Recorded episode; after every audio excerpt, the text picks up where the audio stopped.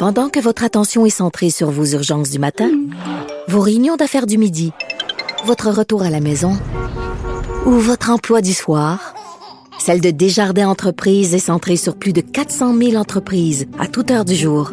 Grâce à notre connaissance des secteurs d'activité et à notre accompagnement spécialisé, nous aidons les entrepreneurs à relever chaque défi pour qu'ils puissent rester centrés sur ce qui compte, le développement de leur entreprise.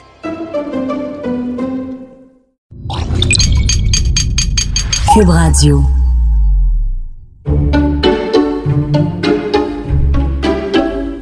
Écoute, Richard, j'arrive, je suis en retard. Je pensais que pendant que tu m'attendais, t'aurais eu au moins le temps d'installer tous les sushis. Je Tu sais, c'est Je pas de la pas. soupe que t'as pas. Je peux pas, je suis en train de travailler sur mon show de demain à la radio. Ah, J'ai changé des mais courriels, puis tout ça. puis Je sais que tu m'as appelé 14 fois d'affilée. Non, je pense et, que c'est euh, 20, mon, en mon- fait. mon cellulaire était fermé. C'est très drôle parce que toi, tu me reproches tout le temps. Quand tu m'appelles et que je réponds pas, tu me dis À quoi ça sert d'avoir un cellulaire si tu réponds pas? Puis habituellement, c'est à moi que tu fais ça, mais là, cette fois-ci, c'est toi. Es-tu en train de manger du gingembre avec tes doigts? Mm. T'es vraiment. T'es un morphale. Tu sais, c'est quoi un morphale? C'est bon, le gingembre. Regarde comment ça goûte comme- bon. Oh. Hein? C'est vrai que ça donne des bons bisous. Tu sais que du gingembre, j'en prenais beaucoup quand j'étais enceinte parce que ça aide à contrer la nausée. Alors, on va en proposer à nos invités de ce soir, peut-être pour contrer leur nausée face à la défection de Catherine Fournier. Parce que, mon bel amour, devine qui vient souper ce soir. Ben là, je le sais parce que j'ai participé activement. On voulait vraiment coller à, à- à l'actualité. euh, Paul Piché et Mathieu Bock-Côté. Mais c'est pas ça, pas en tout. Un, c'était un hasard.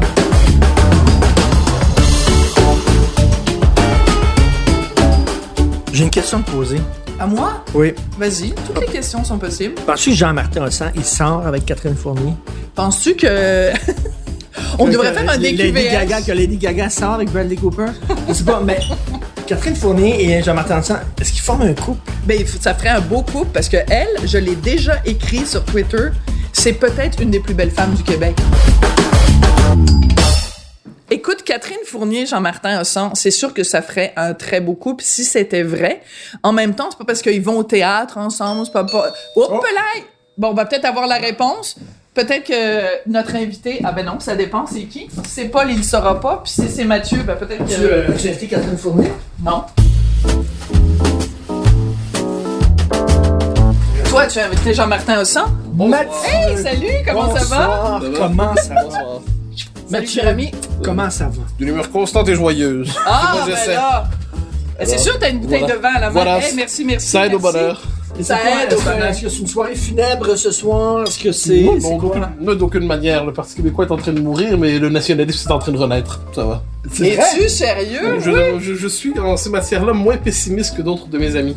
Mais tu sais que c'est drôle. par la CAQ. Oui, voilà. Voilà, c'est-à-dire qu'on passe du, du souverainisme de centre-gauche au nationalisme de centre-droit, et à travers ça, il y a une espèce de renaissance, pour l'instant invisible, mais qui me semble s'inscrire dans, dans l'actualité politique.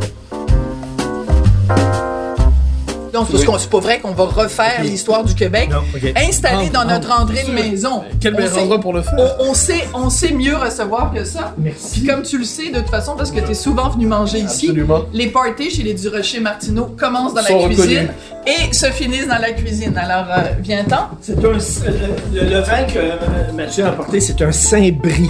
Saint-Brie, est-ce que c'est pour. euh, Il y a eu un brie? Cette semaine? ah, ah, ah, ah. Il faut pas me traiter trop de, trop de ruse en la matière. C'était le vin que j'avais au frigo et qui me semblait pas trop mauvais.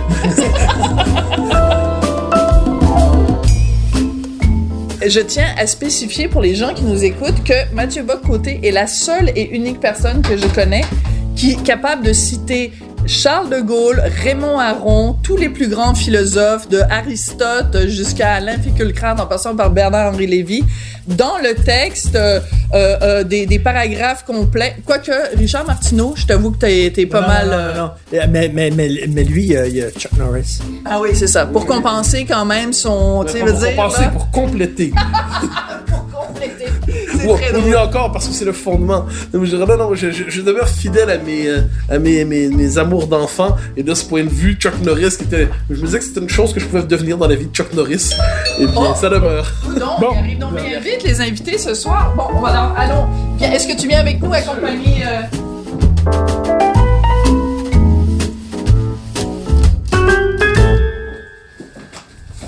Oh, ben! Bienvenue à la soirée funèbre de l'enterrement du PQ. Ben oui, ok, ok. Je pensais, bienvenue. je pensais que, je pensais que, je pensais que tu allais me dire que c'était à moi qui était servi ce soir. Ben, là, Comment tu vas? Ça vient, Mathieu? C'est un plaisir. mais euh, ben, prendre ton bienvenue chez nous. Ça, toi, c'est la première fois que tu viens manger chez nous. Oui, absolument, oui. Alors, Mathieu t'expliquera parce que lui, ça fait plusieurs fois. C'est un privilège et on espère ensuite être réinvité. Ah. Tout l'enjeu ici est d'être réinvité souvent.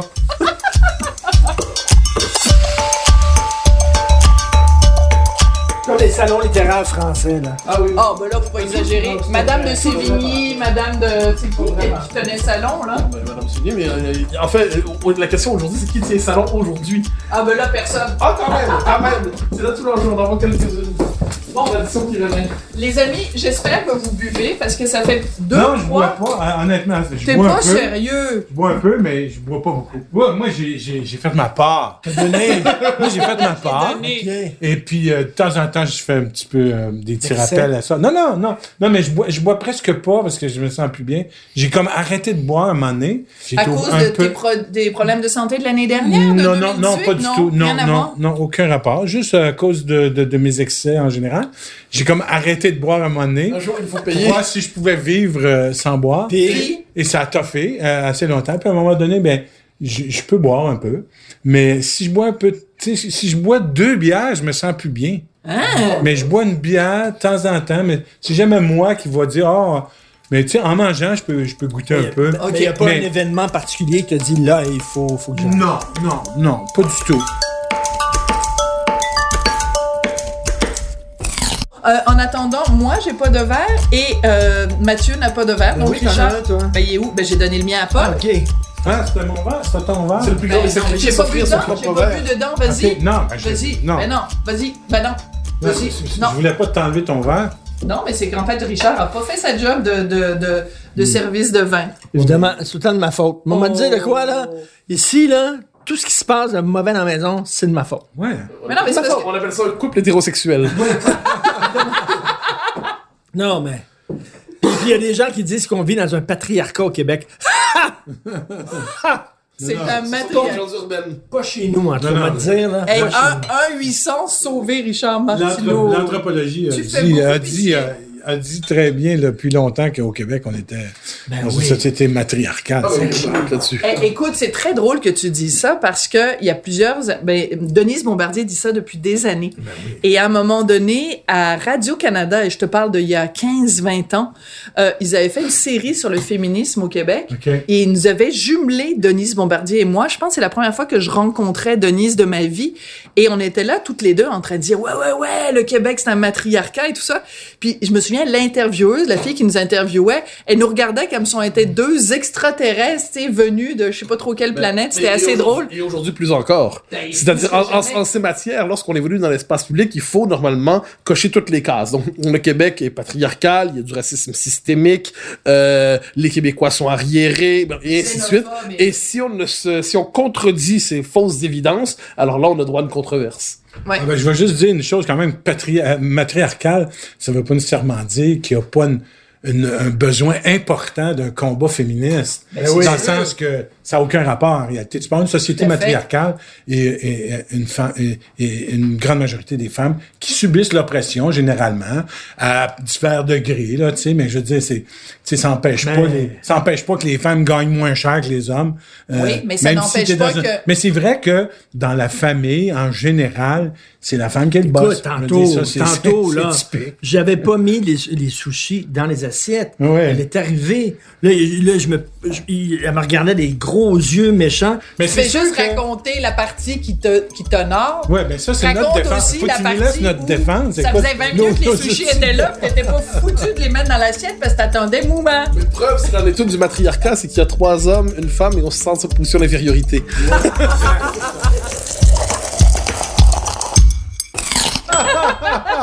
Il y a eu un immense spectacle, il me semble, j'y- à tout le moins, j'y étais, pour les 40 ans de, de Ouais, pour les carrière. 40 printemps, on a fait le Centre Bell, là, puis un peu partout. Mais on pensait faire juste un show, on a fait le Centre Vidéotron, Centre Bell. On pensait de faire juste un show ou deux, là, avec ça, mais finalement, on a fait toute une tournée. puis- Ah oui? Oui, puis là, ben, j'invitais des artistes. Tout- oui. L'idée, c'était de voir des artistes plus jeunes que moi. Tout ce qui est arrivé après, ça, c'est de plus en plus facile à trouver, évidemment. mais, donc, on s'est promené partout au Québec avec ça, et puis on a fait vraiment une, une belle grande tournée qui a duré comme, ben, quasiment deux ans, là. Fait que là, on est rendu au 42e printemps avec ça. Mais ça a été tellement une belle expérience pour moi de, de voir toutes les, euh, ben, les chanteuses, les chanteurs nouveaux, là, tu sais, puis aussi plus anciens, mais en tout cas plus jeunes que moi toujours. Il y a une période en ce moment, c'est riche, là. Il y en a, il y en a, il y en a pour tous les goûts, et il y en a, et, et c'est pas des niaiseries. Il y a beaucoup de bons artistes.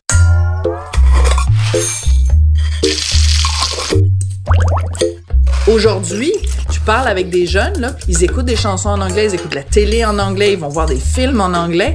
tu sais, tu regardes dans le, dans le, le, dans le cellulaire d'un jeune de 18 ans aujourd'hui, là, c'est minorité là, de chansons québécoises. Lorsqu'ils chantent en français, ils ne chantent souvent plus le Québec. J'entends pas des chants nationalistes, pas nécessairement, mais on n'a pas l'impression de retrouver le Québec à travers ça, alors que les grands classiques de la chanson québécoise, on sent la condition québécoise, ça s'exprime à travers ça.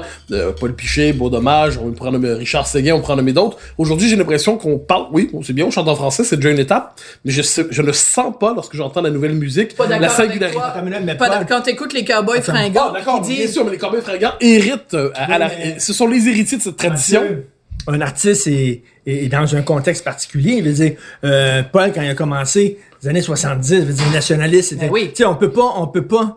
Un chanteur qui est jeune, qui commence sa carrière, peut pas chanter comme un, comme un chanteur qui a vécu dans les années pense que c'est 70. ça, on peut- on peut pas Puis reprendre en 77, c'était un an après l'arrivée au pouvoir du PQ. Fait que t'étais en plein dedans, là. C'est complètement Absolument. Puis, mais ce qu'il faut, ce qu'il faut comprendre, ben, tu sais, c'est sûr que il y a une différence euh, récente. là. La jeunesse, euh, on est en train d'échapper quelque chose, mais c'est pas la seule chose qu'on est en train d'échapper avec, ben, avec Internet, les réseaux sociaux. Je veux dire, tout, euh, que ce soit les droits d'auteur, les chauffeurs de taxi, les journalistes, tout le monde, on est tous Ben un oui. peu euh, à l'envers avec ce qui se passe. Mais euh, si- honnêtement, si je pense à ma jeunesse, quand moi j'étais jeune, on écoutait, moi j'ai tout le monde, on écoutait majoritairement, très principalement, de la chanson anglophone, américaine, anglaise et tout ça. Puis je me souviens, moi, quand j'étais plus jeune, moi, maintenant, j'ai commencé à aimer beaucoup Jacques Brel, Gilles Vigneault, tout ça. J'étais tout seul, là. Il y avait pas, j'avais pas dans, si j'en trouvais un ami, là, tu sais, c'était loin à quelque part, un bizarre qui était comme moi. Mais je veux dire, c'était pas ça, là, Bon, tu comprends? Écoutez quoi, Genesis? Puis là, ben, Gilles Bob Vigneault, puis- puis puis euh, Félix Leclerc, il faisait le patriote, là. Il faisait pas euh, Théâtre Saint-Denis puis le Centre Bell, là. Tu comprends? C'était pas ça, là. Donc, ça a déjà été la même chose, tu comprends, là? Fait que, bon... Ça, ça peut revenir, ça peut partir, on verra. C'est la... On écoute la musique d'une façon complètement différente. Là. Ben je veux oui. dire, on- on n'achète plus des disques comme avant, ça se passe plus de la même façon. Non, je suis pas abonné à Spotify. Mais c'est- C'est un Pour des, raisons, pour des raisons éthiques, pour des raisons non, morales? non, ou, euh, non, non, non, je suis juste pas là. là C'est c'est pas tes techniques. Non, non, non, non. C'est sûr que c'est sûr que je pense qu'il y a une bataille à mener euh, pour euh, récupérer au niveau des droits d'auteur, au niveau des des droits des producteurs. Pour, il va falloir que tout ce monde-là se mette ensemble pour aller chercher de l'argent à un moment donné qui, qui, qui est Toi, disparu. Là. es-tu sur Spotify? Non, je suis surtout nostalgique. C'est-à-dire, non, non, je, je, suis pas- je suis pas très techno, c'est-à-dire, je, hélas. Quoi? Paul Piché, beau dommage. Il y a une époque qui me rejoint fondamentalement. Euh, puis ensuite, où, où les Français m'ont dit, euh, je revenais aujourd'hui de Québec. Donc il y avait Brel, Brassens, Vilain Pingouin, Beau Dommage, Paul Piché. Et puis pour ce qui est de la musique, euh, ou sinon ce qui joue à Chaume, ça va, ça c'est ma, ma, ma- mon, mon péché mignon. Donc je peux écouter 26 fois de suite Nothing Else Matters, ça va. Mais sinon, euh, je qu'on appellera ça nostalgie. Moi, je reste vraiment, c'est la musique qui me rejoint. C'est-à-dire, c'est la musique qui touche, surtout pour la musique, moi qui suis pas très musical. Je peux passer des heures et des heures sans écouter de la musique. Surtout quand j'écris, je sens pas le besoin d'avoir un bruit de fond. Mais, euh, mais quand vient le temps d'écouter de la musique, j'aime les, je peux rien, les chants du pays. Donc, euh, c'est ce qui, c'est ce qui réveille en moi quelque chose. Et surtout, c'est quand je vais à l'étranger, ça c'est particulier, que chaque fois que je suis en France, Là, je me mets à écouter beaucoup de musique et j'écoute toujours les grands classiques de la chanson québécoise parce que c'est à travers ceux-là que ça éveille quelque chose en moi qui va au-delà du bruit de fond. En tout cas, une chose est sûre, on est vraiment entre Québécois parce que les parties, ça commence dans la cuisine. Puis là, ça fait quoi, 15 minutes qu'on est pogné dans la cuisine? Donc, je pense que ce serait le temps d'aller dans la salle à manger. Alors, je, je vous l'explique si jamais vous avez pas encore compris euh, l'idée. De toute façon, toi, Mathieu, vu que t'es venu manger souvent, tu le sais, on est, on est pourris euh, en cuisine, Richard et moi. D'où les sushis. Donc, j'espère, Paul, que ça te dérange pas de Ah, manger. moi, j'aime bien les sushis. T'aimes bien les sushis? Alors regarde, on va prendre chacun un petit plat. Donc je te donne celui qui est le plus, le plus grand et le plus lourd. Mathieu, ceci? Mais d'ailleurs, vous m'avez décomplexé à cause de ça, parce que personnellement, je, je cuisine à la manière de chalumeau.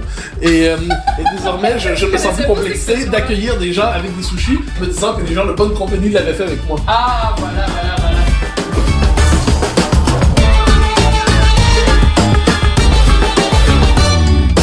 Marc Labrèche a fait un documentaire en disant, Ah ouais? un documentaire sur les artistes en disant, un, un artiste ici devrait toujours faire la même chose. Par exemple, j'adore Modiano et Modiano a toujours écrit le même livre. J'adore Fellini, Fellini a toujours fait le même film. Ou alors, un artiste devrait tout le temps se réinventer comme David Bowie, euh, où il changeait de style à chaque album. Toi, t'es où? Est-ce que tu creuses toujours ton petit sillon? Tu, je les ai tous entendus J'imagine son je- disque. je ou- je suis à quelque part entre les deux, je pense, effectivement, si, si- on définit ça de même. Mais c'est sûr que moi, je me suis fait souvent reprocher, juste à partir du moment que je me suis rasé la barbe, à l'époque. Ben là, quand Les je gens- me suis rasé la barbe, C'est très j'ai été hué, tu sais. Tu me niaises. J'ai tu? été hué la première fois que je me suis présenté sur scène. Mais ça, c'est très drôle parce qu'aujourd'hui, c'est le contraire. Ouais, non, c'est ça. Pourquoi? T'étais plus authentique? Ben là, c'est ça. Tu sais, ça- en tout cas, regarde, écoute, les gens s'attachent à l'image. Mais et c'est parce à- que toi, quand t'as commencé. et- et pour te dire que le, le- ben, tu sais, le- l'apparence, c'est un langage, ça parle. Et donc, ça voulait dire quelque chose pour du monde, puis ça, dé- ça décevait les gens. tu sais. Non, mais- C'est comme, Mais- c'est comme euh, quand Charles Bois s'est fait photographier sur une de ses pochettes de disques en jouant au golf. Ah ouais, ouais, ouais. Les gens, il y Mais là, il faire autre chose, Non, mais un artiste a une identité originelle, c'est-à-dire, c'est c'est ce qu'on va dire, ça c'est du Paul Piché, ça c'est du, Ouais. c'est le, c'est le bruit de beau dommage, c'est le son de dommage, et on peut pas en vouloir par ailleurs non, au public d'apprécier ça. ça. C'est-à-dire, euh, Tu comprends ça? Oh, Mais c'est parce ouais. qu'il faut le rappeler pour les gens qui s'en souviennent pas. Quand tu as commencé, tu avais la barbe, tu avais les cheveux longs, tu avais toujours des bottes de travailleur puis une chemise de bûcheron. Ouais. Fait que c'est sûr que si tu passes de ça à je me rase la barbe, c'est comme si tu disais aux gens que tu devenais plus comme moins bûcheron. Ben, c'est comme si tu abandonnais la cause. Ben, c'est ça. qu'on- Qui était assez vague, mais on se comprend qu'il y avait une sorte de cause générale Ouais. Ben, tu sais, tu d'une chantais- génération. Tu chantais au début devant, était- devant les centrales syndicales aussi. Ouais, ben moi, c'est ça. J'ai commencé à chanter comme militant, tout ça, mais Ouais. j'ai dit, j'ai continué à le faire, pas de barbe. J'ai toujours jamais refusé de, de, de, de chanter pour des causes que je continuerai de défendre aujourd'hui. Ben, C'est qui qui, qui était. Mais- c'est le personnage de Samson, je pense qu'il y avait. Oui, quand il, il se fait couper oui. les cheveux, il perd tous ça, ses pouvoirs. exactement. Mais moi, ça, ça a passé proche, mais ça n'a pas été. Non, non, mais pas. Finalement, tu- pas- que je pas- voulais pas- dire, pas- tu, ouais. montes, tu montes sur scène Ouais. avec ton nouveau look, pas de barbe. Oui. Les gens huent, tu réagis Oui. comment? C'est parti à C'est pas tout le public qui a eu et remarque. C'est quand même quelques personnes. C'est un peu le même phénomène que les réseaux sociaux. Sais, mettons, dans ce temps-là, les trolls, il y en avait deux, trois dans la salle, puis ils huaient, tu sais, mais... euh, Ouais, c'est, le- le- phénomène de- du public fou, c'est-à-dire qu'il s'approprie l'acteur ou le chanteur, dit- disons, vous m'appartenez, vous n'avez pas le droit de faire autre chose que ce que j'attends de vous. Bon, Oui, ça, ils c'est se font une image. Mais la majorité du public ont quand même apprécié le, le spectacle ce soir-là, on se comprend. Je veux dire, été obligé de m'en aller. Mais il y avait du monde qui huait. Assez, pas mal. Ça a fait un petit whoops. Mais. euh, C'est en quelle on- année, ça? Ouais, 82, 3. Ben, voilà. Ben, c'est- bien, vous moi, je avec trouve un que c'est la 5 grande ans de dépression carrière. québécoise. Mais c'est que Et tu puis, euh, je suis monté sur scène avec ça, tu sais, tout simplement. Puis, mais là, la mode a évolué, puis j'ai évolué Mais c'est- avec. mais- mais Tu sais, moi, j'ai-. Mais c'est bien que tu l'aies pas plus fait. Moi, je d'importance. trouve un chroniqueur ou un artiste qui se fait pas huer de temps en temps, fait pas sa job comme du monde. Non, c'est ça. mais- il faut que tu évolues. Il Il faut- faut, que tu avances. Tu brasses la cage. Ouais, ouais, non, c'est sûr. Mais ce que je trouve drôle, aussi, aussi, quand je suis arrivé, déjà, mon premier disque, mettons, c'était, euh, bon, Heureux de printemps, des chansons avec des tendances, euh, des, des, des, des influences folkloriques et tout ça. Déjà au deuxième, avec l'escalier, il y en a, au début, ça a été étrange un peu, parce que là, je tombais plus dans la chanson française, un peu, euh, tu sais, et, et donc, tout de suite, ça, ça, ça a dérangé même ça. Même ça, ça a Fou, un peu hein? dérangé. Je les sentais, mais bon, j'ai fini par l'imposer, tout ça. Fait qu'à chaque fois, puis là, après ça, ben justement, avec euh, Nouvelle d'Europe, c'était vraiment un, un- une autre affaire complètement. Et euh, mais j'avais quelque chose à exprimer là avec ces, avec Mais- ces mais- outils-là. Puis, euh, Mais je me permets de dire néanmoins, avec euh, ben, la manière d'un fan, que les classiques sont néanmoins, les, les, les chansons qu'on reprend aujourd'hui, sont celles qui avaient cette touche spécifiquement euh, québéco-québécoise, le fait des années 70, le renouveau culturel québécois, euh, Heureux d'un printemps, Mojo, euh, l'escalier, s'y s'y intégré au cette espèce de liste des classiques, euh, je pense que ça, ça dit quelque chose. C'est-à-dire, été capable de nommer à un certain moment de notre histoire une manière de nous dire, de nous sentir, de nous chanter, et ça, c'est devenu des classiques. Ensuite, on peut apprécier le reste de l'œuvre, mais les classiques sont inscrits dans la conscience collective d'une manière ou sûr. d'une Ouais, autre. mais il y a eu d'autres périodes aussi, tu sais, comme mettons quand j'ai fait le chemin des incendies, des chansons comme Ouais. Un château de sable sur ma peau, tout ça. C'était c'est une autre période, j'appelle, Oui, oui, j'en- l'environnement et tout ça. Là, ça Ouais, correspondait à autre chose. Ça aussi, c'est devenu des classiques. Mais c'est sûr que, bon, une chanson comme Cocher oui, cocher non, mais tu sais, un peu tout le monde connaît ça sans, sans Ben, trop savoir sûr. pourquoi. Mais tu sais, je veux dire, ça a été de- dans la Nouvelle d'Europe. C'était des virages que, effectivement, le public. Moi, j'ai toujours demandé un petit effort à mon public en, en- en étant différent un peu à chaque fois. Tu te souviens, Michel Mais en Rivard- restant moi-même. tu sais. Michel tu Rivard, quand il a fait euh, euh, Un trou dans les nuages, Ouais. son album un peu années 80, C'est un ça, peu ouais. ordinateur, un peu Ouais, bon, synthétiseur. Il y a des gens qui ont détesté et qui disent que c'est le pire album de Michel Rivard. Moi, je trouve que c'est un des, des beaux. Ah mais à l'époque, ça avait, ça avait shaké. Mais tu sais, comme quand Bob Dylan est monté sur la scène puis avec sa guitare électrique, Ouais. les gens ont hué. As-tu déjà vu le documentaire de ça? Ouais. Les gens huaient. Absolument. Et Bob Dylan, avec ses lunettes noires, se retourne vers ce musicien puis il dit « louder ». Ouais, ouais, ouais, ouais. Encore plus fort. Ah ouais. Baveux comme tout, là.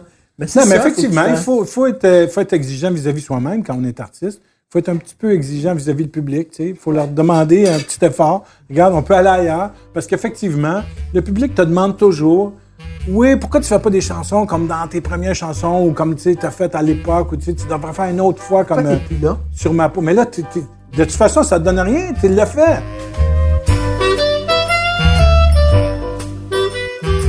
Ben, surtout que c'est super important, vu qu'on sert tout en même temps, de savoir ce qui est une entrée, Ben non, ce qui est un plat c'est mieux de principal. manger ça en entrée. Ben oui, t'as raison. Oui, Écoute, puis, euh, pizza, c'est ça des pizzas, ça? ouais.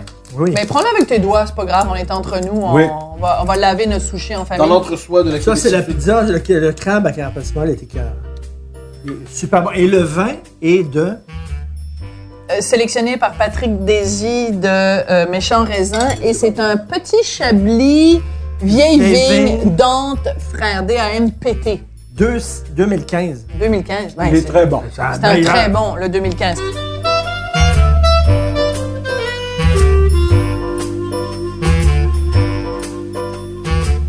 Écoute, euh, je, je- je travaillais pour une, une station de radio que je ne nommerai pas, mais j'avais souvent Mathieu comme invité et Mathieu m'épate.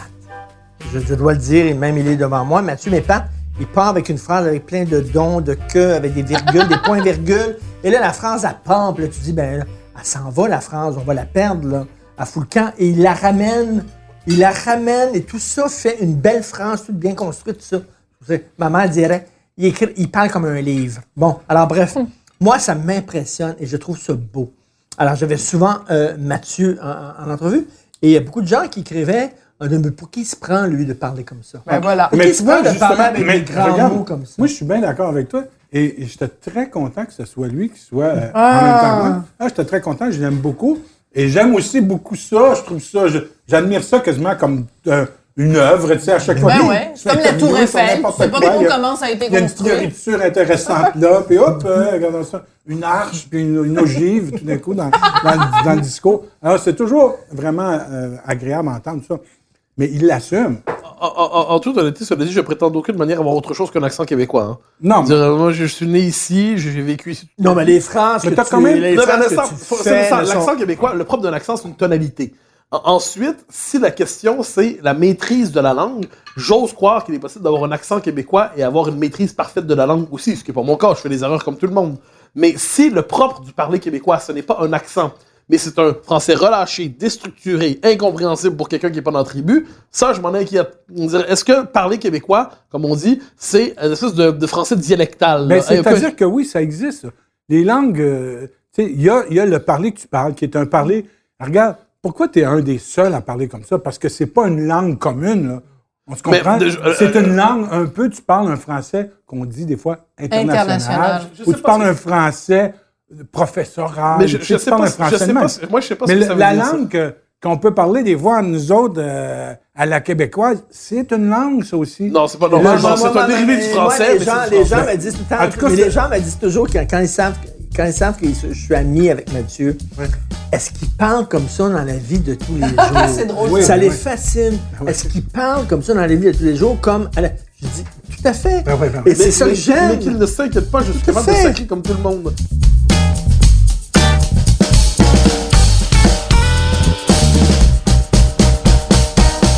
Soir, y a-tu du love? Est-ce que je peux avoir du love? L'amour est passé dedans? Même les Anglais disent l'amour. Non. Euh, fucking, fucking, fucking utilisé partout. Pourquoi on dit ça? Pourquoi on s'est mis soudainement à dire fucking? Dire, si on est vraiment, euh, je suis fucking, euh, fucking pas content. Dire ça existe, dire je suis en tabarnak, je suis en crise, je suis en calice, t'en vas aussi boire, moi t'en calice une. Tout ce registre existe pour nommer notre colère. Euh, alors pourquoi soudainement? C'est une espèce de vocabulaire d'importation qui, en plus, nous fait perdre des dizaines de mots pour remplacer ça par un fucking. Moi, j'y comprends rien.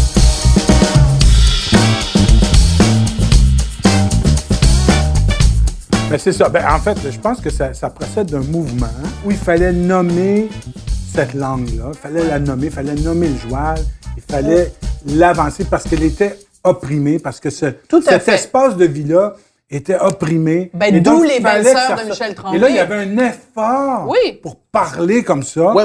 Comme en ce moment, il y a un effort. Et, et ça, ça a fait un, un- un temps, je te dirais. Aujourd'hui, le- c'est- c'est- tout ces- moi aussi, ça me désole. Ça me désole parce que ça représente en ce moment un certain abandon d'une- d'une d'une cause que je trouve importante, qui n'est pas juste la question nationale, mais qui est la défense de la diversité. Et pour moi, la défense de la diversité culturelle dans le monde passe par...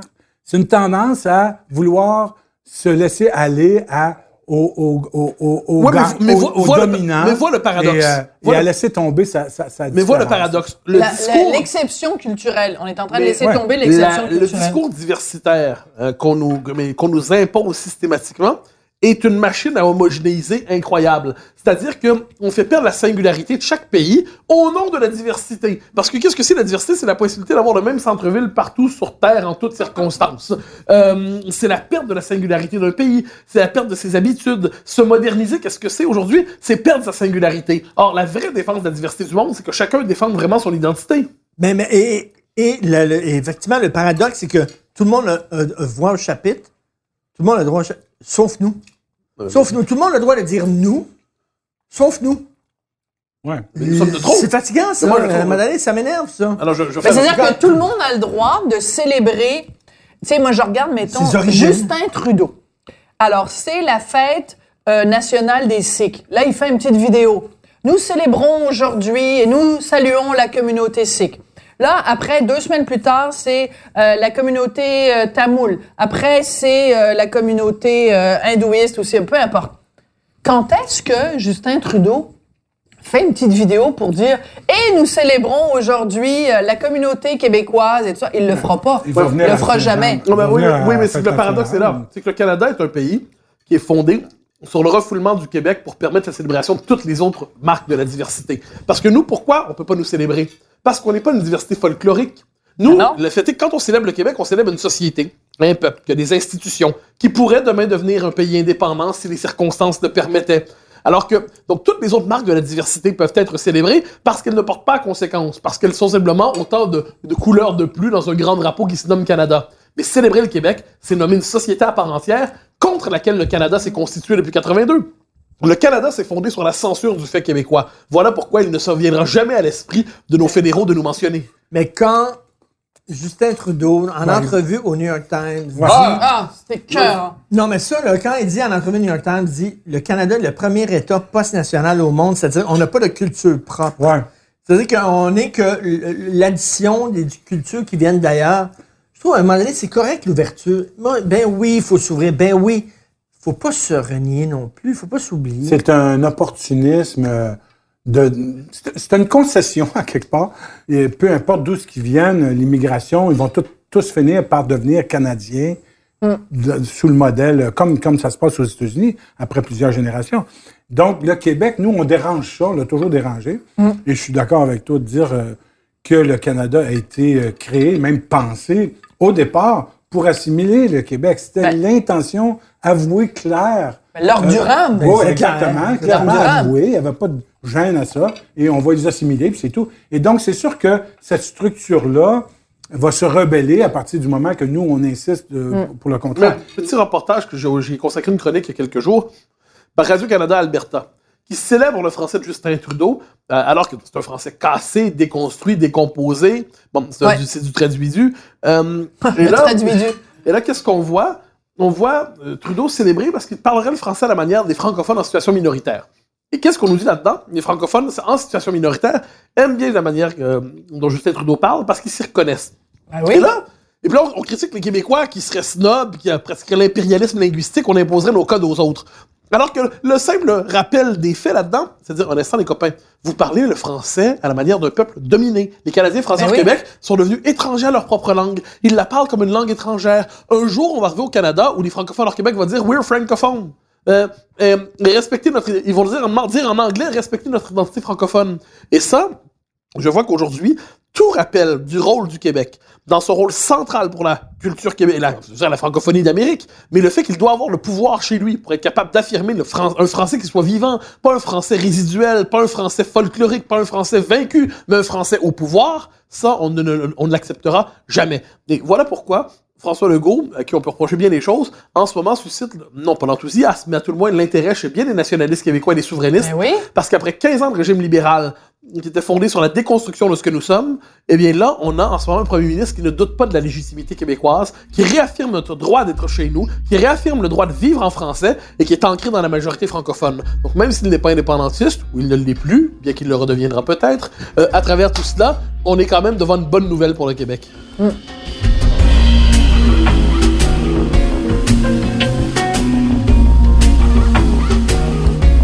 Moi, c'est sûr que ça m'inquiète. Par exemple, en général, par rapport à la question nationale et à notre survie en tant que culture et pays, euh, je, je- je- c'est sûr que moi, je pense pas que ça va se faire absolument. Je crois pas au jour euh, inévitable de l'année. Tu ne verras pas, tu verras pas de ton Non, vivant. mais je suis plutôt optimiste. tu ne verras je pas de ton vivant. Que- je pense que j'ai des chances de le voir de mon vivant. Pour vrai? Ouais, un petit peu. Je te dirai pourquoi un peu après, mais les choses changent rapidement quand elles changent. Et je te dirais une chose, c'est que quand moi j'étais jeune, en tout cas, effectivement, c'était la même chose. Quand moi j'étais jeune, tout le monde parlait avec des mots en anglais tout le temps. Ah ouais? C'était beaucoup plus anglophone dans la réalité. Mais c'était subi plutôt que fierté. OK, il y a un. Peu importe, il y a un mais, là, tu sais, il y a ça, mais c'est pas grave. C'était la, la- la condition. Et moi-même, quand moi j'avais 16, 17 ans, c'est là que je suis devenu souverainiste, euh, indépendantiste à ce moment-là. Mais juste là, avant, 16, 17 ans, là, moi, tout le monde autour de moi, les amis, ils étaient tous indépendantistes. Mais moi, non, tu sais, je comprenais pas. Je la comprenais pas. Je disais, on peut, le monde peut être libre d'aller à l'école en français, en anglais. Qu'est-ce que ça change, tu sais? Hein? Tu sais, Je pensais ça, toi, Ouais, Paul oui, Piché. ça, j'ai- c'est- ça a pris du temps avant que je, je- je saisisse ça, l'importance. Il fallait que quelqu'un me l'explique à un moment donné. Je Donc, tu as compris. déjà été fédéraliste. Oui, à ce moment-là, oui, je me souviens même de trouver que Robert Bourassa, à l'élection, il y a une élection où j'avais 16-17 ans, je votais pas encore, et je trouvais que Robert Bourassa, il avait bien du bon sens. Lui, c'était celui qui je trouvais qu'il avait du bon sens. T'es dans quelle année? En 50. Et pourquoi, pourquoi t'aimais Robert Bourassa? Ben, je sais pas, il devait être jeune pour ma, mon époque. Et puis, euh, mais tu sais, les gens, euh, écoute. euh, Mais c'était un jeune député, un jeune. euh, mais, j'avais des amis jeune. autour de moi qui étaient indépendantistes. Mais, Mais qu'est-ce qui a la déclenché? majorité des gens. Qu'est-ce qui a déclenché? C'est quoi le moment où tu as basculé? Euh, écoute, bon, il y a bien des, des choses là, mais euh, euh, la première chose que je dois dire, c'est que ma mère est anglophone. Donc moi, je Oui. suis un bilingue. tu sais. Ouais. En partant, je C'est quoi suis- son nom? C'est Agnes Payne. Ma mère était anglophone, c'était une Irlandaise, par contre. Ça change un peu. Catholique, donc qui se méfiait Ah ouais. des, des patrons et des protestants en général. En particulier, je devrais dire. Mais donc, j'étais j'étais donc euh, élevé dans un milieu bilingue, avec beaucoup d'amitié bilingue à, la, à la Montréal, à la campagne, aussi à la Minerve, dans le Nord. Donc, euh, j'étais plutôt... Et mon père était très, très fédéraliste. Euh, et eux autres, tu sais, que tu veux, cette génération-là, ils avaient défendu le Canada à la guerre, puis tout, tu sais, gars, écoute, il y avait Ben, sûr. il y avait rien à faire. Que... Et, et, et moi, donc, à un moment donné, on dirait qu'il a fallu que je fasse un choix. Si j'étais Québec, tu sais, je suis francophone, mettons, ou plutôt canadien, anglais avec eux autres, tu sais, c'était comme... qui je suis. Mais là, mais c'est difficile parce que On c'est- dirait qu'à de c'est difficile parce que c'est choisi entre papa et maman. Non, non, non, parce que ma mère était, était très, très assimilée. Euh, elle a été élevée au Nouveau-Brunswick, pas à Québec. Mais elle parlait anglais, évidemment. Elle écoutait- on écoutait la télé en anglais. J'ai vécu toute ma vie, en, ma, ma jeunesse était toute en anglais. Donc, tu aurais pu, théoriquement, Moi, être je- je Paul suis- chantant en anglais. Absolument, c'est sûr. Je chantais en anglais. euh, j'ai commencé à chanter en anglais. Quand j'ai commencé Ta à première tune que tu as écrite, tu l'as écrite en anglais? Euh, non, je l'ai écrite en, fran- en français, mais je l'ai écrit une coupe en anglais au début. Et donc, tu aurais pu avoir une carrière internationale Oui, j'aurais pu, oui, en anglais. absolument, c'est clair, c'est sûr. J'ai, j'ai pas choisi d'être qui je suis, mais j'ai accepté qui j'étais. Dans le fond, Hmm. j'étais un francophone. Et là, il y avait dans tout ce milieu-là un petit mépris sur les francophones. Et c'est pour ça que j'ai eu à faire un choix un petit peu. Parce que j'ai senti un peu que ce monde-là anglophone, il méprisait un peu mes, mes oncles francophones. Puis le monde- tu sais, il y avait comme un petit côté, là. Comme, comme, comme les protestants irlandais méprisaient Ouais, les, les, catholiques, Catholiques. irlandais. Alors là. ça, à un moment donné, tu te dis, bon, mais où je me, où je me situe, moi, là? Puis là, à un moment donné, j'ai senti que je pouvais pas me renier. J'étais, dans, dans le fond, j'étais un- j'avais beau être élevé en anglais, j'étais quand même un Québécois à l'école en, en français. Et ma langue profonde, c'est le français québécois, c'est ça, la langue dans laquelle je pense, tu sais. Mais, Moi, je- mais, mais tu vois, déjà, chez mon frère, c'est différent un peu. Il est un petit peu plus bilingue comme moi, lui, tu sais. Euh, il est plus vieux, tout ça. Fait que, tu sais, c'est bien. Mais Ma drôle. plus vieille, elle était vraiment du côté anglophone. Ah oui? Ouais, tu sais. Ah oui?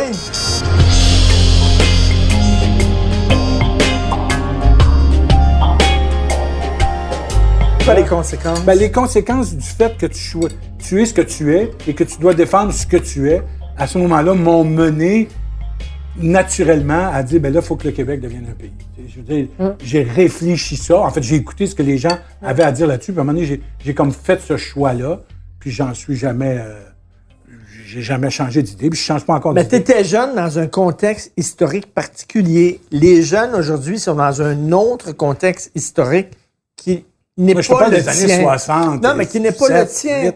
C'est un autre contexte historique. Moi, j'ai tout le temps dit, ma théorie, je l'ai toujours défendue, cette théorie-là. J'ai toujours écrit là-dessus. La loi 101 a rendu la souveraineté obsolète. C'est-à-dire, il y a beaucoup de gens qui ont dit, on fait la souveraineté pour défendre la langue. Une fois que la langue est protégée par la loi 101, Non. puis tu sais, quand attends une minute, attends une minute. Quand t'attends en ligne, là, moi, j'étais jeune, là, quand t'attends en ligne puis t'entends parler québécois en arrière de toi, tu te revives puis c'est un noir ou c'est un chinois qui parle québécois, tu dis, OK, OK, Ben ouais, OK, ben, on n'a plus besoin de faire l'indépendance, there you go. Mais non, on a encore là, besoin de faire Moi, je te dirais une l'indépendance. affaire, moi, pour l'avoir vécu, je, je suis un peu, petit peu plus vieux que toi, et pour l'avoir vécu vraiment, là, à l'époque, si euh, on n'avait pas eu la loi 101, euh, la moitié du Québec serait assimilée déjà, là, tu sais, parce que là, les écoles fermaient dans ce temps-là. Ouais, ouais. Une école par Oui, semaine mais la loi 101, fermait, la là. loi 101 a rendu, on n'a plus La besoin loi- la loi- loi, à l'époque, la loi genre. 22, La loi là, il y 100, avait des écoles qui fermaient à tous les semaines. Parle des plus jeunes. Les plus jeunes Non, mais disent... les Non, mais plus là- jeunes disent... Oui, mais il y a euh, plein d'arguments Non, mais pour il les est possible de dire aux plus jeunes. Alors moi, je- j'essaie Les de plus dire- jeunes disent euh, la loi, fran- la langue française elle est plus, elle est plus menacée. Oui, mais un instant. Moi, je te Vas-y. dirais là-dessus par rapport aux jeunes, je, je- je vais avoir une posture qui est indéfendable. Mais j'appelle ça la posture de Pepper Bock. Mais je vois, Bock. et je vois les plus jeunes, je pense qu'ils ont tort. Ils ont tort. Tout comme en mai 68, ils avaient tort d'espérer euh, que Mao avait la vérité et la raison. Il, arrive que la jeunesse soit globalement intoxiquée par des idées mauvaises. Et je pense que de ce point de vue, lorsqu'elle sent que le français est assuré, lorsqu'elle croit que le statut du français est assuré, lorsqu'elle croit que le Québec, c'est comme un pays dans le fond, puis c'est pas grave de toute façon de pas en avoir un, elle se trompe. Alors, de ce point de vue, je, ne lui en veux pas. Parce qu'elle a été trompée davantage qu'elle ne s'est trompée elle-même. Elle est née dans une époque qui, où il y a des espèces de bobards idéologiques qui circulent. Elle est dans un monde, un monde ECR. Elle est née dans un monde où le Québec était une- un peuple vaincu. Qu'on le veuille ou non, on est redevenu un peuple vaincu après 95. Alors, je vois la jeunesse, puis tout ce que je me dis, c'est qu'on doit la convaincre de changer d'idée. Euh, C'est-à-dire, on suppose qu'elle a, puis moi, c'est là-dessus que je fais un pari sur la vie adulte de la jeunesse. Demander le propre d'un adulte, c'est s'il entend des bons arguments, il est capable de changer Ben ouais. d'idée. Ça fait bien Et, du sens. euh, Et non seulement ça, mais pour rajouter dans ton sens, la raison pour laquelle j'espère encore, et que je suis plutôt optimiste, c'est que pour moi, le défi de notre génération qui était indépendantiste, c'était de convaincre les vieux. Puis en 95, il y a eu vraiment, euh, tu sais, ça a été, à- à- après 65 ans, ça votait non à 80 Puis là, tu dois convaincre les jeunes. Là, il faut que tu convainques les jeunes. C'est beaucoup plus facile, à mon bon. avis, de convaincre les jeunes que de convaincre les vieux. Parce que les vieux, là, comme moi, essaie de me faire changer d'idée, ça rend du tough à un moment donné. Alors, dans ce sens-là, moi, je pense que si la situation se représente, on a beaucoup plus de chances de le réaliser aujourd'hui qu'on l'avait à l'époque.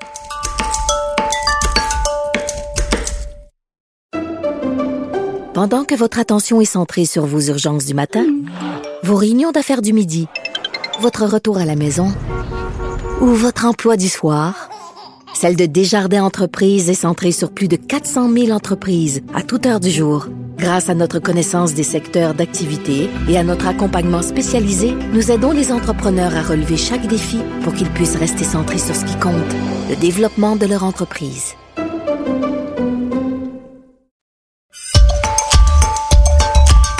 Il faut comprendre une chose. là. La raison pour laquelle la jeunesse n'est plus là sur la question nationale, c'est juste ben, notre faute. C'est juste la Oui, faute. c'est notre faute. C'est On juste de notre pas- faute. C'est juste on de la l'aura faute pas bien expliqué. de. C'est Ah, que c'est pas vrai. on a complètement, à partir de après 95 là, ce n'était plus un enjeu. Ça n'a Ben, on a plus jamais ça été serait un seul. enjeu. Bernard Landry, que j'aimais beaucoup, avait quand même cette. euh, euh, je me rappelle, je l'avais confronté là-dessus en Conseil national dans ma jeune vingtaine. Monsieur Landry était convaincu que le mouvement démographique faisait le travail. C'est pas vrai, Donc ça, les, non. vieux mouraient, les Ouais. jeunes votaient, puis un jour on allait avoir tout le monde pour le oui. Absolument. Et s'est rendu compte que finalement les derniers, les derniers souverainistes seront peut-être les vieillards, euh, si jamais ça, se- ça, passe, ça se passe mal, et les plus jeunes ne suivent pas. Mais lui, il était convaincu que le mouvement des générations faisait le travail. Eh ben non, c'est pas aussi simple que ça. Exactement. Il faut en parler. Il faut que ce soit un enjeu. Il y a une chose qu'il ne faut pas négliger. Il y avait 60% des francophones qui ont voté oui. Ça, là, c'est une masse de population absolument importante. Tu ne peux pas te défaire de ça. là. Et donc, 60% des francophones. En plus, si tu calcules les, les gens de 18 à 65 ans à l'époque, les gens qui travaillaient, tout ça, là, tu tombais dans les 70, 80. Ouais. Tu sais, il y a une masse critique importante, chez les francophones surtout, qui voulaient faire du Québec un pays. Ça, là, c'est pas vrai que ça va disparaître, tu sais, que ça, c'est fini. L'histoire, elle continue, puis ça, ça va revenir à quelque part. Mais ce que je te dirais, c'est que la, la situation existait à l'époque, ces conditions-là existaient à l'époque. Pourquoi il y a eu un élan? Parce que le Québec, à ce moment-là, s'est confronté au Canada, dans le sens qu'il y a eu, avec l'histoire du lac Meach et tout ça, il y a eu vraiment une, une démonstration Oui, de l'impossibilité du Québec dans le Canada. Voilà. Et ça, ça arrive. Mais contre- c'est- Attends, ça arrive. Je te dirais. Non, pas. Non, mais parce non, que ça arrive non, c'est très pratique. C'est en train Et- d'arriver, mon Et Richard. ça arrive Oui, tout le les temps. jeunes, c'est Avec quelque chose- ça C'est quelque arrive chose tout le qui temps. se passe tout le temps. À toute, tu sais, à l'époque de la, cons- de la conscription, après ça, tu sais, il y a toujours une occasion où le Québec se retrouve dans une situation où il est confronté à son impuissance dans le Canada. Mais Et- me souviens- et mais- dans mais- ces moments-là, Paul, Paul, Paul, et là, Paul. et- non, non, laisse-moi finir. Donc, la prochaine fois que ça va arriver, parce que ça va arriver, ça peut pas sûr. C'est en train d'arriver. La prochaine fois que ça va arriver d'une façon toi, Mathieu. concrète, quand ça va se passer, qu'est-ce qui va arriver et quelles seront, quelle sera la situation démographique réelle par rapport à ça? Moi, je te dis qu'on a des bonnes chances la prochaine fois que Tu ça as arrive. raison, tu as raison, mais. Paul, je te, je te pose une question et à Mathieu. Même si on fait partie du Canada, c'est quand même une, une parcelle de paradis au Québec. Pour les femmes, c'est le même argument tantôt. Les femmes ici, là, c'est le paradis si tu compares à d'autres. Paradis. Mais dans le fond, il y a encore, il y a encore une très grosse Arrête, lutte à oui, mener. mais je m'excuse, mais Il faut que ça continue, ça peut pas arrêter là. là. Attends, quand Parce que tu quand vis- ça arrête, ça recule. C'est ça le problème. Quand tu vis sous le joug soviétique ou sous, je sais pas, dans des pays épouvantables, Ouais. là, là, tu veux t'en sortir, mais je m'excuse, mais ici, c'est le confort Mais Richard, et l'indifférence. T'es pas obligé d'être dominé par les. Soviétiques Et là, pour vouloir te quoi? libérer. Je m'excuse, mais c'est, il faut, quand tu te compares, c'est un paradis. Mais Richard, Ça fait partie des Richard, éléments qui nous empêchent paradis. effectivement Richard, de se mobiliser. Mais en même L'indépendance devrait être réservée aux peuples qui sont sous la botte du colonialisme étranger. Le Québec a cette chance de pouvoir faire une indépendance tranquille, pacifique et démocratique. C'est ça. C'est une de nos chances à l'échelle de l'histoire. Ouais. Et je m'en réjouis.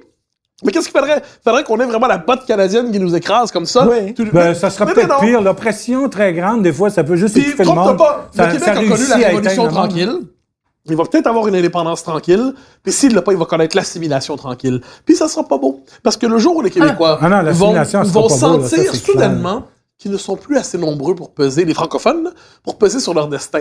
Quand on va comprendre qu'à un moment donné, on est l'équilibre démographique s'est rompu, et puis nous, on est désormais dans une situation d'impuissance collective ici, ça sera pas beau. Les gens disent l'important, je veux-tu être heureux? Moi, je veux parler anglais, puis je veux parler anglais, puis je veux continuer à être heureux. Mais, mais Richard, le collectif compte encore. Le plus bel exemple, c'est le débat sur la laïcité. pour les pour jeunes. 65% des Québécois qui sont pour la laïcité en ce moment.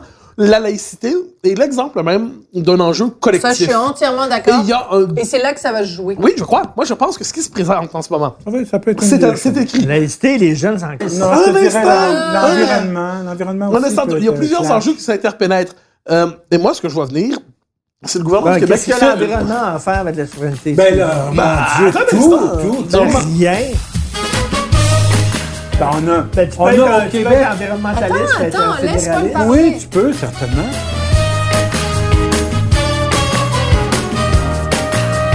Déjà, sur le, le- le point de vue environnemental, je dirais les intérêts même économiques vis-à-vis de la question environnementale au Québec est complètement à l'opposé de celle du Canada. Alors là, euh, à un moment donné, le clash se, se présente. Tu sais, s'il avait fallu, que là, ça n'a pas passé le- pour l'instant, mais euh, si le, le pipeline euh, avait, essayé de nous l'imposer, c'est quoi la réaction? Donc, pour être capable d'agir en fonction de nos, notre vision environnementale, il faut que, le Québec devienne un pays. Puis au Québec, c'est clair que il y a par rapport, par rapport à l'enjeu du pétrole, c'est sûr qu'il y a vraiment une vision différente de, de l'avenir. Puis des intérêts surtout différents. Et on a raté par une petite marge, hein, quelques dizaines de milliers de voix. Bon, ben, dans un cas comme ça, qu'est-ce qu'on fait? On se cache dans les mains et on recommence! C'est vrai qu'on a été battu, au fond, par quoi? Par l'argent puis des votes ethniques, essentiellement. Le PQ devrait jouer là-dessus. Bien sûr, le PQSD devrait jouer là-dessus. Le, vrai- le PQ devrait se réapproprier le discours identitaire. Je dis ça depuis des le années. discours et- identitaire, qui est un discours qui est noble, qui n'est pas un discours fermé, qui n'est pas un discours xénophobe, qui n'est pas un discours intolérant, qui est un discours qui est noble en disant nous avons le droit d'exister, nous aussi, et vous êtes pour la diversité, tout le monde a le droit de dire nous, on a le droit aussi, nous, de dire nous. Alors, c'est un discours qui est noble, ils ont peur de ça, ils ont peur de ça depuis que Jacques Parizeau, complètement paf, a dit les, Mais ça a causé un temps. L'argent et le vote l'argent et le vote ethnique. il a tué ce discours-là. Ah, Tu sais, c'est rendu radioactif. Maintenant, le vote Ouais, mais, ethnique, c'est mais- radioactif. mais paradoxalement- Les gens, ont dit, les gens ont dit à partir de là, quand Parizeau était complètement paf, ils ont dit maintenant, le, le PQ égale racisme. C'est ça, Mais ça toi. Paul- Les gens.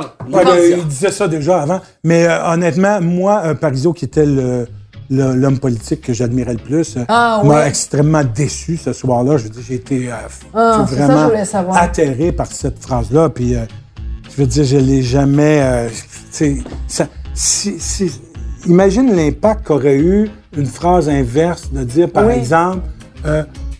on sait que les, chez, du côté immigrant et du côté communauté culturelle, il y a eu beaucoup moins de, de- de gens qui ont voté avec nous. En fait, vous étiez très minoritaire. Mais mon Dieu, vous étiez courageux de le faire. Et mon Dieu, qu'on doit vous remercier d'être avec nous. Et je sais pas, moi, quelque chose de très positif. dans ce sens- D'inclusif. Et de, et de merci d'être avec nous parce qu'il y en avait beaucoup Ben et très visible.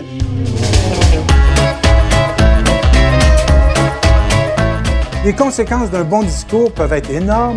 Les conséquences d'un mauvais discours Je peuvent être fatales. Ben, en Pour- fait, quand pour ça, le résumer, tu peux Et faire donc, le euh, soir de la défaite un discours qui divise ou un discours qui rassemble. Exactement. Qui, Et qui nous rassemble relance. les forces Qui et qui dit, regarde, tel un phénix, nous renaîtrons Ouais. de nos Et cendres. comme il disait, qu'est-ce qu'on fait? On se crache dans les mains et on recommence. C'est ça qu'il disait. C'est ça qu'il aurait Oui. qu'il parle. Mais, Mais regarde. mais en réalité, il aurait fallu qu'il recommence tout de suite, puis qu'il recommence à tenir le discours rassembleur vis-à-vis les, les, les, les communautés Mais un culturelles. instant, mais- fou. Mathieu- On traite Parizeau comme s'il avait fait un acte de déportation ethnique. Bordel. C'est pas ça qu'on dit. On dit qu'il a dit une niaiserie. Oui, mais mais pour une niaiserie. Le jour où on va être aussi sévère envers tout le monde pour les mêmes niaiseries, on, on va faire un procès permanent dans l'opinion publique. tout le monde a convenu qu'il y a On du tort de l'admire dire tous, ça. Parizeau, pareil. Là, Ben, ça, change ça- pas, ça là. paraît. Tout le monde a dit qu'il y a eu Non, tort. c'est pas parce qu'on monde. critique sur ça. C'est une chose importante, ces immigrants. Non, mais, là, sais, mais personne dit juste les immigrants. J'ai rien contre les immigrants, c'est pas la Les question. immigrants, c'est aussi Je- des tout ce Québécois, que je veux, vous rappeler, Tout ce hein. que je veux, oui, jusqu'à ce qu'ils le deviennent évidemment. Ce que je veux noter, c'est simplement qu'il faut tenir compte de cette réalité qui s'appelle le fait que les communautés issues d'immigration votent massivement contre les partis nationalistes et contre l'idée de souveraineté. J'ai pas l'impression, disant cela, de faire scandale. Mais dans ce Québec qui fonctionne au politiquement correct, nommer le réel, qui s'appelle le, qui s'appelle le vote linguistique, et le fait qu'il y ait une hostilité réelle contre le vote nationaliste dans certaines communautés, ça passe pour scandaleux. Parizeau aurait pas dû dire ce qu'il a dit. Évidemment qu'il aurait pas dû le dire. Parizeau aurait dû dire le contraire de ce qu'il a dit. Évidemment. Mais une fois qu'il l'a dit, on va y en vouloir combien de Oui, temps? mais gars, Regarde. gars, Mathieu, je comprends ce que tu dis, mais s'il avait dit, c'est les vieux. Ah, si c'était pas des vieux, on aurait gagné. Y aurait-tu dit ça Comme ce soir-là? Mais c'était la réalité. Non. La majorité des personnes en haut de 65 Oui, ils ans, ils aimaient les ils votaient rocheuses. très proches. sur Ils l'absurde. votaient, non, c'est Non, pas c'est pas l'absurde, c'est la réalité.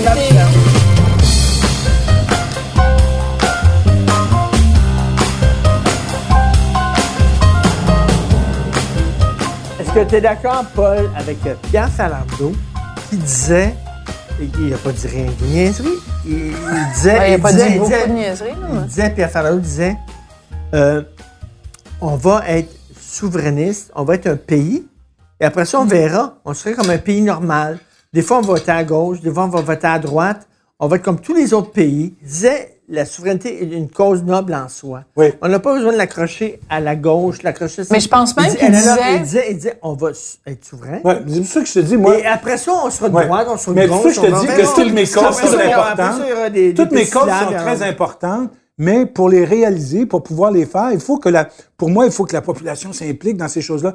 Et si j'étais, mettons, conservateur ou plus, euh, Oui. plus à droite, tout ça, je voudrais la même chose, mais Mais moi, pour, je suis à pour droite. mes raisons, Moi, plus. je suis un gars à droite. Exactement. Moi, Alors, je suis tu un te rends compte, conservateur, souverainiste. tu te rends compte que justement, que les choses que tu veux changer dans la société, tu te rends compte que ça prend l'indépendance oui, pour mais les Paul, réaliser? au-delà de ça, au-delà Que ça ça, soit à droite au-delà ou à de ça, gauche. c'est que l'indépendance est un bien en soi. C'est-à-dire Oui. pour tout peuple, Oui. tout peuple qui se respecte, le fait de se gouverner par soi-même. Qu'ensuite on vote à gauche ou au centre, à droite, peu importe, Ouais. On le fait de se gouverner en soi, c'est une valeur en soi. Exactement. Ce qui fait que moi, je suis conservateur On est d'accord là-dessus. Et c'est Et plus que ça, plus que ça, c'est une valeur émotive Mais de oui. Vie. mais existentielle. Existentielle. Moi, Donc, l'indépendance, c'est c'est la, extrêmement c'est la- important. la Ouais. cause existentielle qui structure l'ensemble de ma vision politique. Ouais. Ensuite, je peux avoir les préférences que je veux, mais celle-là fonde le reste.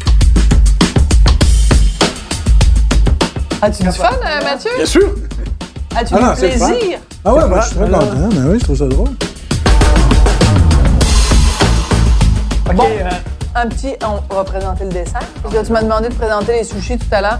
Moi, je suis, je suis une vraie femme de maison, là. Une vraie, une vraie euh, tu dis au Québec, c'est le matriarcat. c'est bon. Hey, moi, je vais, vous, je, vais vous, je vais vous montrer un côté de moi que vous ne connaissez pas. C'est quoi? Je prendrai un verre de lait, moi, avec ça. Mais ça va lait? tomber très mal. On n'a pas lait- de un verre lait de à lait la au chocolat. maison. Il pas de Un lait. verre de lait au chocolat? on était en Non, attends, Bon, attends, attends, je attends. Vous êtes, t'apprécie mille vegan, fois vous plus vegan ou quoi? Non, alors moi, j'ai jamais de lait de vache, pas de lait. mais je peux te proposer un verre de lait d'amande. Oh, Ben, pas je vais essayer ça. Ah!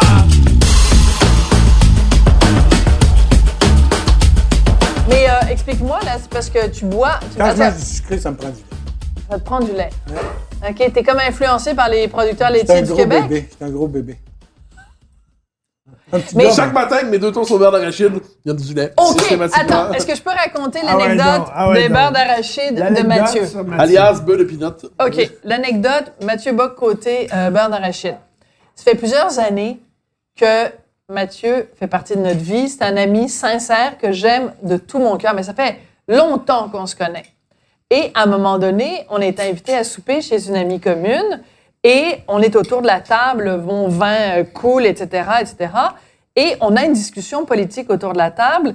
Et moi, j'ai le malheur de déclarer à Mathieu, dont je sens qu'il a pour moi une certaine amitié, même dire une amitié certaine, j'ai le malheur de déclarer à Mathieu que aux dernières élections, j'ai voté libéral.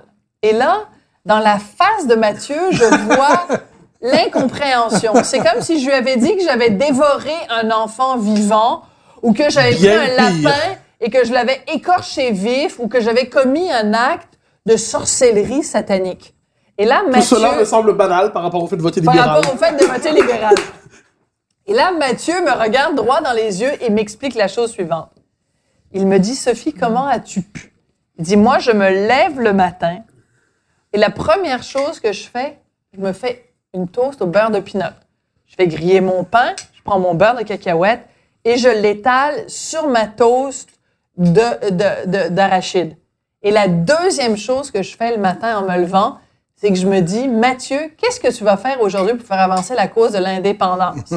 et moi, cette anecdote-là que j'adore, mais, et ça représente toute l'amitié que j'ai pour Mathieu, c'est qu'on peut être parfaitement ami avec quelqu'un, et pas avoir les priorités nécessairement au même endroit. Mais j'adore cette anecdote de toi et de la chose au sais, d'arachide. mais t'es souverainiste. Oui, je suis souverainiste. euh, voté euh, libéral. J'avais voté libéral à cette époque-là, parce Ok. qu'aux dernières élections, je vous dirais pas pour qui j'ai voté, parce que ça vous regarde pas. La Mais CAQ. l'année, l'année où on la avait mangé. Ah, toi, t'avais voté euh, li- euh, libéral au, Québec pour l'élection québécoise. Non, mais c'était, oui, mais c'était au Québec, OK, mais c'était. oh boy, je comprends après- réagi. Mais les réactions, quelque peu, que frappées. bon, mettons, Non, au mais fédéral, attends. Wow, là, wow, je sais qu'il y a des souverainistes qui ont voté Non, non, Trudeau. non. C'était après l'affaire de 2012. Moi, Pauline fait en 2012? Marois, Ah, la crise étudiante. Pauline Marois dans, Oui. dans la rue. Là, Pauline Marois ouais, dans la rue là, avec ses casseroles. Moi. Moi, je Non, pouvais non, pas non, voter pour le. PQ après ça. Ah, ouais. hein. Non, non, c'était hors de On question. retiendra néanmoins de cette anecdote que la première chose, ce n'est pas l'indépendance, c'est le beurre d'arachide. Et là-dessus, on se rejoint sur la gourmandise.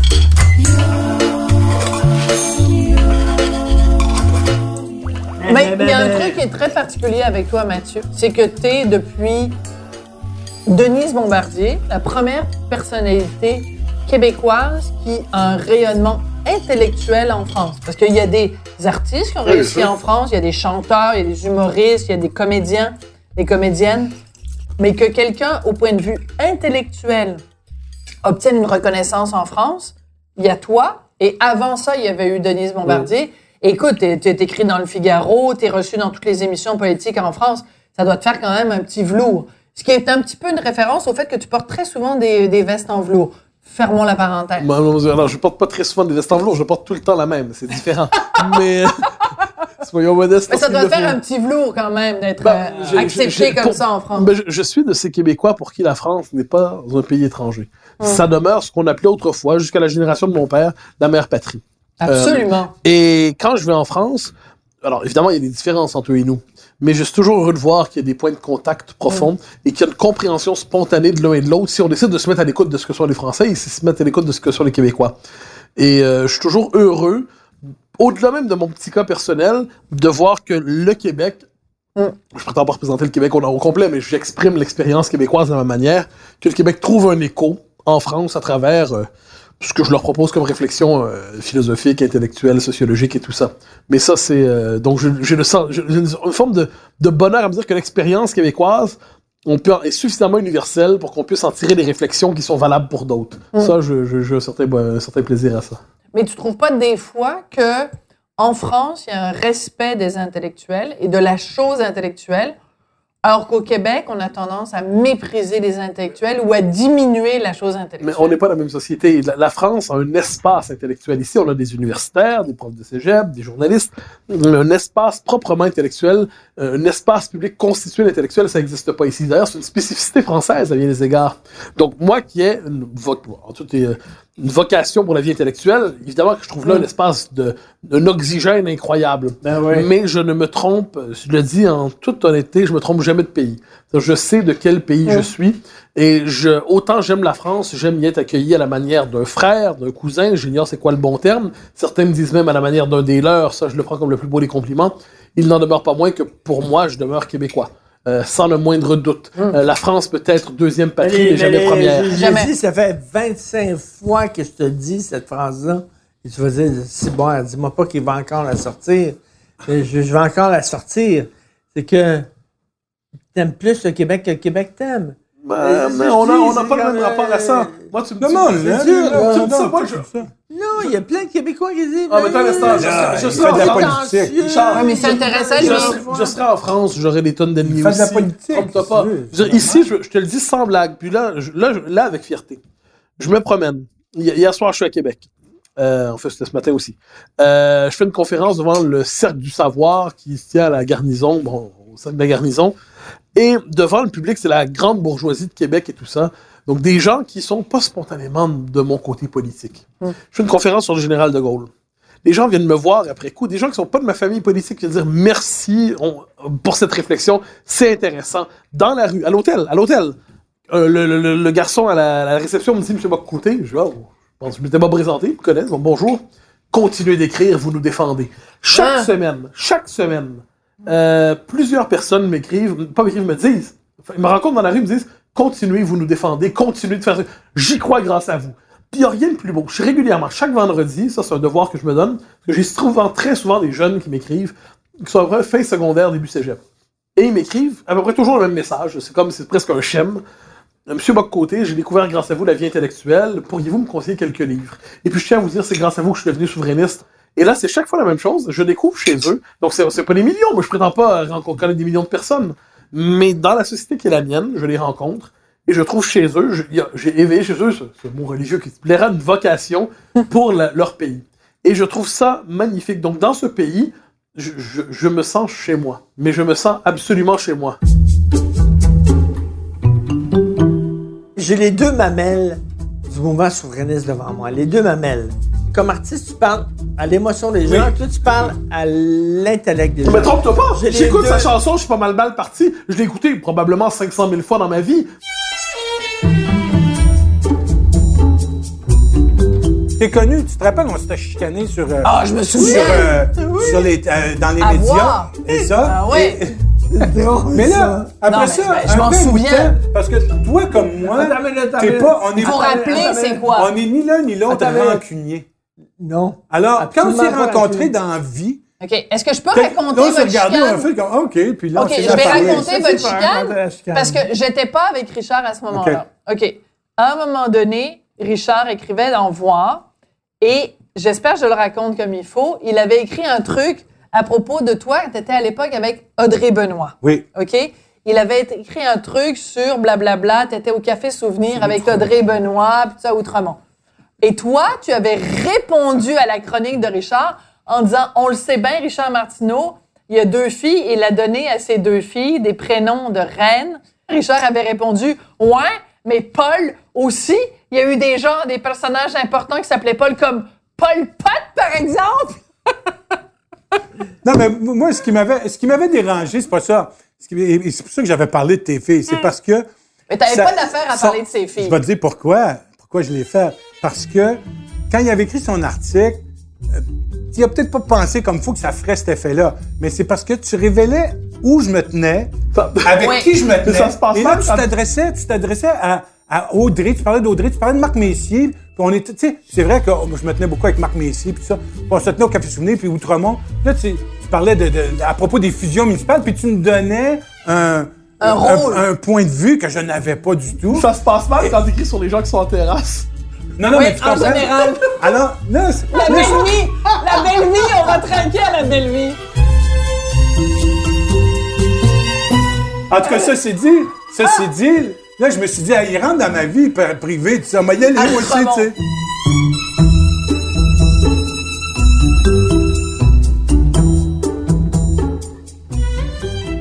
Qu'est-ce qui change nos Non, vies, mais que ben, des vraies questions fondamentales importantes. c'est quoi? Ben, l'environnement, c'est la première chose en ce moment. Il y a un vrai enjeu qui se présente à toute la planète et tout va se cliver autour Toi, de t'as ça. signé le pacte? Je ne l'ai pas encore signé parce que j'essaie de le signer depuis longtemps. Puis je me disais, faudrait que je me force avant d'aller voir parce qu'ils vont, vont sûrement me poser la question. T'as pas signé le Non, pacte? parce que j'essaie de le signer, puis mon, ça marche pas sur mon téléphone. Mais Oh, je l'approuve. oh, oh, Honnêtement, oh. c'est, simple de Paul. C'est vrai? Désolé. Dominique Champagne, je trouve ça merveilleux ce qu'il a fait. Honnêtement, je trouve que c'est très réussi. C'est un metteur en scène, il veut faire quelque chose pour l'environnement, il fait de la mise en scène. Il l'a fait à grandeur du il y a Québec. il a c'est un parfait. gars, il y a un Et ça a réussi. Il a fait ce qu'il a pu. il y a un gars qui est si tout le monde faisait un petit effort comme lui, ben Colin, on ferait quelque chose. Tout le monde parle de ça. Fait que ça- c'est réussi, à mon Il y a un avis. gars Oui. dans la gang de mes champagne. Oui. Je me lève debout. Il est allé dans c'est le- l'espace. Tabarnak. Il est allé dans l'espace. Ben oui. Et lui nous dit à nous qu'on doit faire Non. attention. Il est allé dans l'espace. Je comprends. Il est allé dans l'espace? Non. Il est pas allé dans l'espace, lui, pour. euh, pour, pour, Ouais. pour-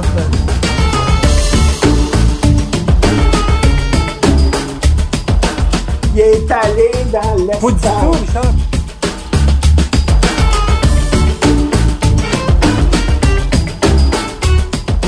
Allé dans l'espace. Il est allé dans l'espace. Il est allé dans l'espace. Ah, Il est OK, allé c'est dans correct, l'espace. Richard. Il est allé dans l'espace. Je pense que c'est inutile. donner je pense un que gars qui est allé dans l'espace. je pense que les oui, mais je pense que les actions euh, aussi individuelles ne sont, sont loin d'être suffisantes. Et donc, c'est pas la voie à suivre. Il faut toujours penser dans les actions collectives. Mais évidemment, le pacte, ça nous demandait un peu de faire des gestes individuels. Mais c'était dans une optique de dire, écoute, si, nous autres, on signe un pacte puis qu'on se met à faire ça individuellement, mais veut, veut pas, quand nos gouvernements poseront pas les gestes qu'on veut, ben, on- il y, aura une pression de ça. Quoi, maman? J'ai- C'est juste ça, là. Mais c'est vrai que j'ai regardé le pack puis je me suis dit, je me suis dit, j'irai pas dans l'espace. Sur cette résolution admirable. Mais je suis sûr que tu fais déjà d'autres choses. Mais déjà, non, non, mais déjà, non, mais déjà, je vais pas dans l'espace. C'est déjà bien. C'est déjà super bien, là. Moi, je vais pas dans l'espace. Alors, euh, super. Merci. Soit vous irez au 7e ciel tous les deux ce soir. Ah, ça, c'est un espace, euh, Admissible, un écologiquement espace permis. admissible.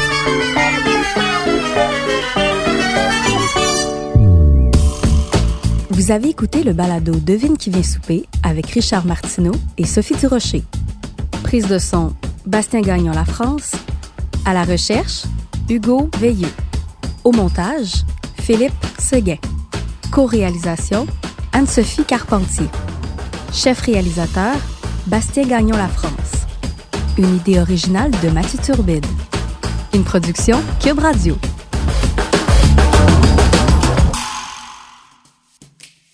Je vais peut-être prendre mon char, par exemple. Oui, mais pour faut pas faire euh, d'enfant, par contre. Ah, ben là, C'est impossible de vous réconcilier!